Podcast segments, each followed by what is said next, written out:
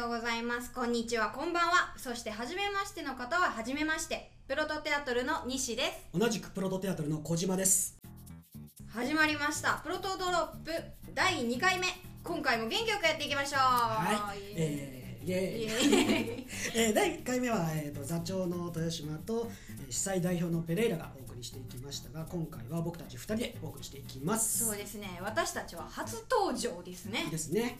こんな感じで、えー各回ごとに MCDJ も変わっていきますのでそこも楽しんでいただけたらななんて思ってます。はい今回第2回目の DJ いや DJ ではなくあの MC は、えー、西ことなんですけども、はい。はい大丈夫ですか？ちょっと頑張りますんでちょっとおお聞き苦しいところもあるかもしれないですけど、まあ、頑張りますんでまあ台本もあるし。はい頑張ってください。はいしっかり読んで。はい、えーじゃあ前回も説明しましたがこのプロトドロップは我々プロトテアトルが毎回ある一つのテーマに沿ってトークしていくというラジオになっています、はいはいえー前回は第1回目ということもあり前編後編に分かれて2つのテーマでお送りしまして前編が「プロトテアトルって何ですか?」で後編が「フェスティバルって何するの?」でした。はいそうでしたね。うん小島君聞きましたか？はい聞きました。はいっていうかあのねこれ第2回なんですけど収録日が同じでして えーと横で聞いてましたね僕たち。あーバラしちゃう、はい、横で聞いてましたよ、ね、聞いてました。いやー第1回ねやっぱりねこれ、うん。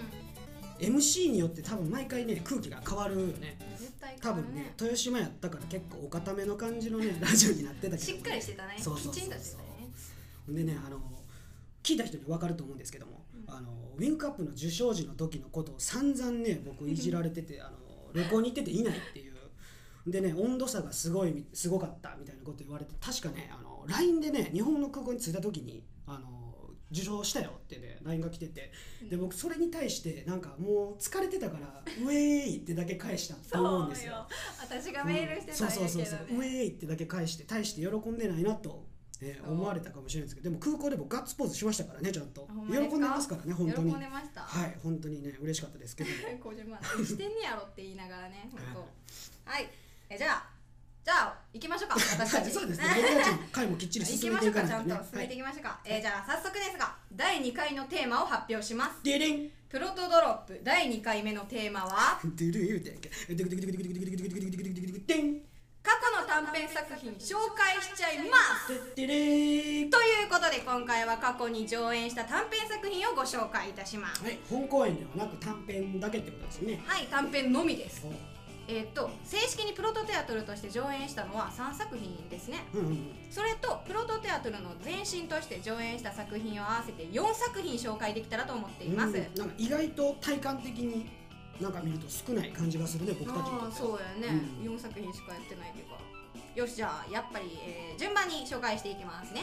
はい、はじめはプロトテアトルの前身プロトタイプとして上演した挨拶をご紹介いたしますはいじゃあ小島くんお願いします。はい、えー挨拶はですね、えーと2012年の7月に、えー僕たちが大学2回生の頃に、えー、と大学の、えー舞台芸術専攻内のイベントの月1バージョン13というものに、えー参加した時に上演した作品でこちらの挨拶という作品が、えー、とペレイラの初創作作品となっております、そうでしたね。はい、そしてこの挨拶が、えー、とウィンカップ受賞作品の、えーとノクターンのベースになっているものでしてはいはい、でえっとお話としては本当にノクターンもうなんか説明したらノクターンかよってなっちゃうんですけども 本当に、えっと、同小学校の時の同級生が居酒屋で同あの同窓会か同窓会をするってなって、で一人来てないなということででその一人を思い出せないあ誰だったっけ思い出せないっていうそれを思い出していくっていう記憶の話ですはい、はい。本当にノクターンですね。ノクターンですね。もうあらすじ言っちゃったらねほとんどね。でこの挨拶上演した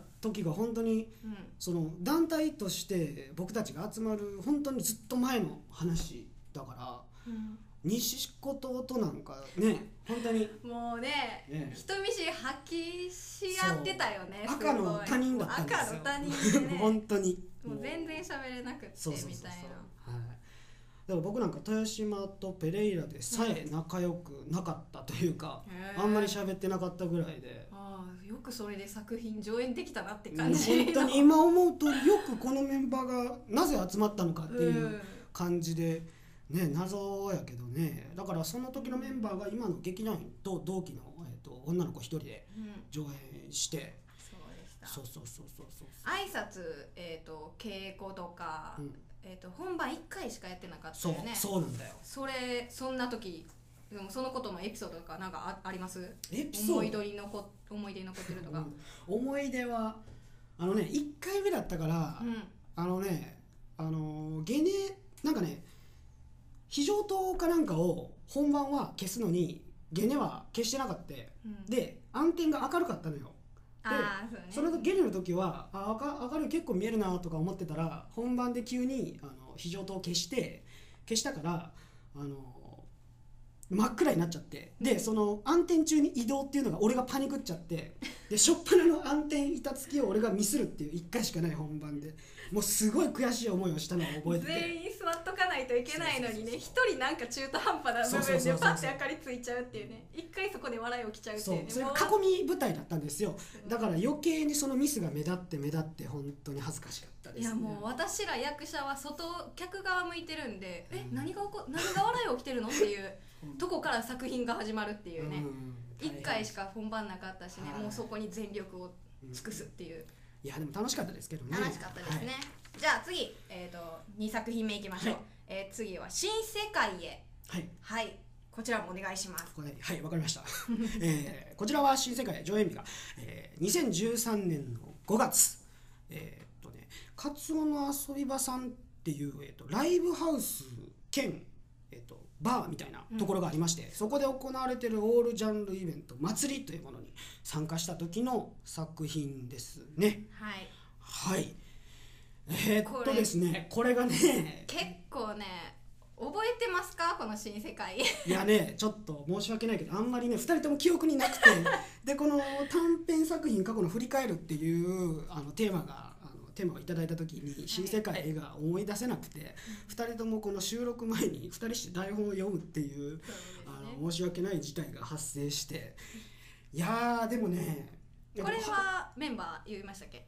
メンバーは、えーとメンバーこれまた、えー、と僕と西と,、はい。えーとペレイラと。で今回この時は豊島がいなくてえー、と同期の女性の方が、えー、とメンバーではいで上演しました。そうですね。この時もまだ全然人見知りってましたね。そう。なんか仲良くなれなかったよね。そう。なんかバーみたいなところだからお酒とか飲めたりして、うん。なんかもうもうちょっとなんか打ち解けれるはずだったはのに。ずだったのに。結局本当にねここではここでも西とは打ち解けずみたいなそんな感じでえっとお話の内容的なの内容的なのはちょっと台本読んだんですけど、はえっ、とね、うん。洞窟探検に行った若い男女が洞窟から出られなくなるっていう話です。そうですね、はい、でもなんか最初に登場する時にビッグバンの話とか。うん、ビッグバン。宇宙大好きです宇宙。大好きですねペペレーラレーラね。読み返したらもうなんかねビッグバンがどうたらこうたらっていうセリフがすごい多くてあもう全部宇宙行ってんなみたいな。大丈夫かなこれ過去作品振り返れてますかね？これなんか怒られそうやね豊島に。大丈夫かな？ね、、はい。いや大丈夫でしょう。じゃあ次。いきますか次かね。じゃあえっと次3作品目は圧倒的ブラック。はい来ましたね。はい来ましたね。これがにえっと初演が2013年6月これまたあの勝野遊び場さんのオールジャンルイベント祭りというものにまたはい。出させていただいて、その時の作品ですね、はい。でこの時のメンバーがはい、はい。あの豊島小島西ペレイラの4人劇団員の4人です。はい。これを上演した後にプロトテアトルとして固まったって感じだったかな。そうですね。実質的にプロトテアトルっていう名前自体を名乗ったのは新世界の時に参加団体の名前としては名乗っていたんですけども、劇団としての意識を持ち始めたのはそうですねこの「圧倒的ブラック」上演しはしてからみたいな感じですね。そうでしたね。はい。こちらのじゃあ圧倒的ブラックのお話ですか？あお話。お話はあの、ね、宇宙の果ての果ての果てっていうまた宇宙出てくるんですけどこれまた。宇宙の果ての果ての果てというところではい。いる男3人が突如現れた一つの箱馬に翻弄されるっていう話で。はい。はい。で、まあ、それまたその翻弄されているところにまたまたややこしい女の子。宇宙の果ての果てっていう一つ果てがないあの一個前の宇宙からやってきた箱馬を倒すためにやってきた女女の子がね。急に現れるっていう話で。もう独白三昧でしたそうよねそうそうそう。いや大変だった大ね変だった。勢いとノリとというかでうんね本当に。本当に勢い。勢いだけで構成された作品。だけど本当に劇団員。まあ多分本当にこれが劇団員のこの4人で上演した短編っていうのもあってみんな結構好きでね、うん大好きな作品。本当にねどっか短短編上演する機会があるかもしれないみたいな時はもうじゃあ圧倒的ブラックやろうよみたいなうん。感じにすぐなるぐらいみんな大好きでね。これ。面白いもんね、面白いね。あと的ブラックあの祭りだけじゃなくってそうなねんですよ、この次何ヶ月後やったっけな？3ヶ月後。3ヶ月後にえっ、とショートアクトバトルっていう。イベント演劇のイベントがありましてでそこでも圧倒的ブラック上演させていただいたんですよね。はい。はい。圧倒的ブラックのエピソードって何かあるかね。あと的ブラックのエピソードはなんだろう。ね。もうみんな汗かきまくってね。ああれですね。ペレイラがすごい噛んだ時があったんですよね。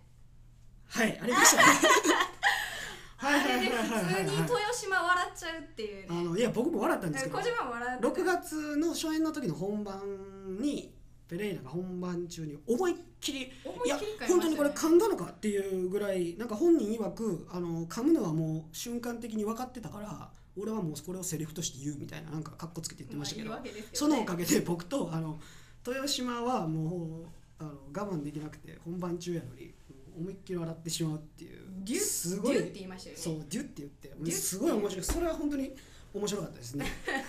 いやあかんねんけどもね。あかんねんけども。はい。まあこの辺にしてじゃあはい次行きましょうか、はい。4作品目。